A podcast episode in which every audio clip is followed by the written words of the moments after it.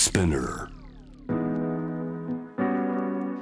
世界のフレッシュなニュースをあなたのテーブルに届けていきます。News to Table on J-Wave Sham the Planet 今夜のスタジオには青山学院大学総合文化政策学部助教石川ルジラットさんこの番組ではご両親からいただいたニックネームギフトさんでお呼びしておりますギフトさんよろしくお願いしますよろしくお願いします。สวัสดีค่ะกิฟต์ค่ะい やー嬉しいですね。本当ねあのタイの方のこの声のトーンって明るくていいですよね。そうなんですか。はい。あのギフトさん。日本でもねタイ料理のお店いっぱいあるし。でタイって観光で海外からタイに行く方も増えてる。ででタイから日本で働いてる方も大勢いる。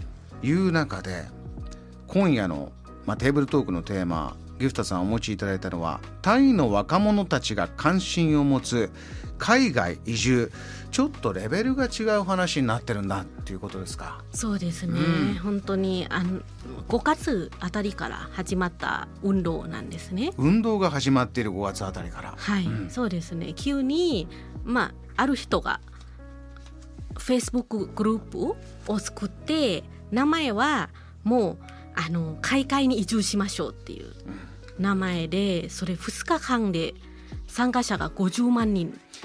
これがでですからあれですよね。あのそこに登録すればなんかすごい格安航空券が買えるとかそういうことはなくって。なくてですね。個人が立ち上げた海外にまあ Let's Move Abroad はい、海外に行こうよ。はい、2日で50万。これどういう背景なんですか？そうですね。これはまあ今まではタイでは結構政治問題がいろいろ起こってて。デモとかねニュース多かったですよ。そうですね、うん。あの私が日本に来る前からあったので赤と黄色っていうのはあの聞いたことがあると思いますね。何でしょう？あの赤はまあ大体日本だと左翼っていうんですかね。で右翼は黄色みたいな感じでそれがもうよよく衝突したりしてあの政治の問題になってますが。で最近になって若者がまた別の方で結構民主主義をもうどうしても欲しいみたいなそういうことがあっていろいろな活動とかデモをやってるんですね。でまあ正直愛国心のあまりあのそれが頑張ってやっても全然何も変わらないっていうことになってやっぱりこの国ではちょっと住めない。っうーんそうそう。このはい。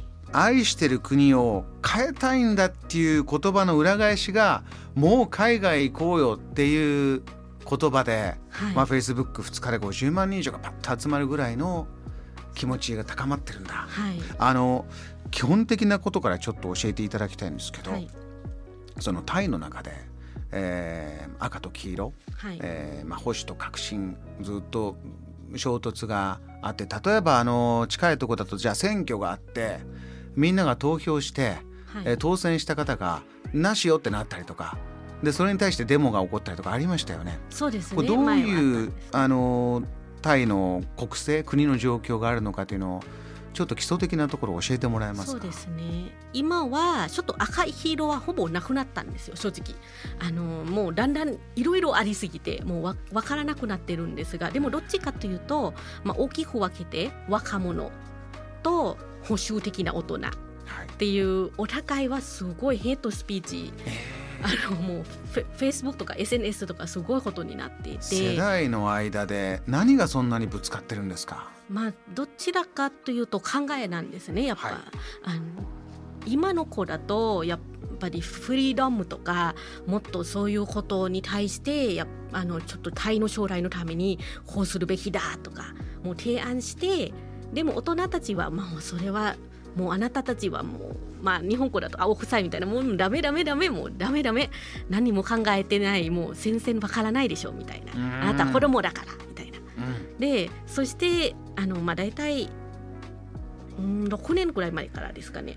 もう逆にいっぱいそういう意見の斬新な意見を出す子供は国から出ていけというのは大人が先に言ったんですよ。え。そう。若者たちの新しい意見を取り入れるというのは、ま、真逆ですね。そうですね。そこまで言うんなら海外に出ていきなさい。この国が嫌なんでしょうと。そうですね。大人の世代が言い出したんだ。そうですね、うん。そしてでも戦前みんなが「いや私たち国愛してるから」みたいなとか言って活動やった結果まだ何も変わってないっていうことになってじゃあやっぱり出ましょうかっていうあのすごい私ちょっと真ん中の世代になってますのであの大人60とか50代じゃなくてそして若者の10代でもなくてちょうど真ん中で見てるので悲しくなっちゃうんですね。どちらの声もまあ分かるということですかギフトさんからすると。そうですね、うん正直あの私もあのよくみんなに言われてて「あなたどっちだ?」って言われて「いやどっちでもないな」みたいな、うん。どちらもいいことがあって悪いところがあります。うん。そうするとまあでも正直このあ活動に対して私賛成ですよ。あ賛成なんですね。この若者たちが自分の声を届けるためにもう海外に出よう Facebook あの Facebook のページをね、はい。ギフトさんに見せていただいたんですよ。そうするとプライベートのグループなんですがこれもう111万5千人まで行っていて。はいでこれも最初のページじゃなくて実は1回ページ作ったらそれが、まあ、バンされてダメってなって閉じられてまた次のページ作ってそんな動きもあるんですって。そうですねどっちかというと今は最初に戻ったんですよ。うんあの最初はあの海外に移動しよう移住しようみたいなっていう名前だったんですけどそれで結構注目されてあの閉鎖されるようになってそうするとあのちょっと名前変えてちょっとふざけた名前になったんですね今。どういう名前かというと星を動かそうっていう。腰を動かそう。そうダイエットしようみたいなあ名前にしてであの最初私え？名前変わったみたいな感じだったんですけど、そうするとえ？あなるほど。カモフラッシュ作ったんですね。で一回実は消えたんですよ。一瞬だけ。え消えたんですけどその後戻ってきてまあその消えたきっかけは多分あの、まあ、レポートされてあの閉鎖してほしいみたいなヘイトスピーチが多いとかそういう話かもしれないですね。そうか。その閉鎖された理由とするとヘイトまあその言葉ってことなんですねちょっと今日は、えーラジオをお聞きの方もですねまあ多分ねタイ行ったことあって、えー旅行行ったことあって、えーお好きでという方も大勢いらっしゃると思うんですがこのお話を聞きながら質問疑問どんどん寄せてくださいギフトさんのお話に対して。えこれってどういうことなんですか？じゃあこういう時どうなってるんですか、えー今入り口のところの現在の状況若者の状況を教えていただきました。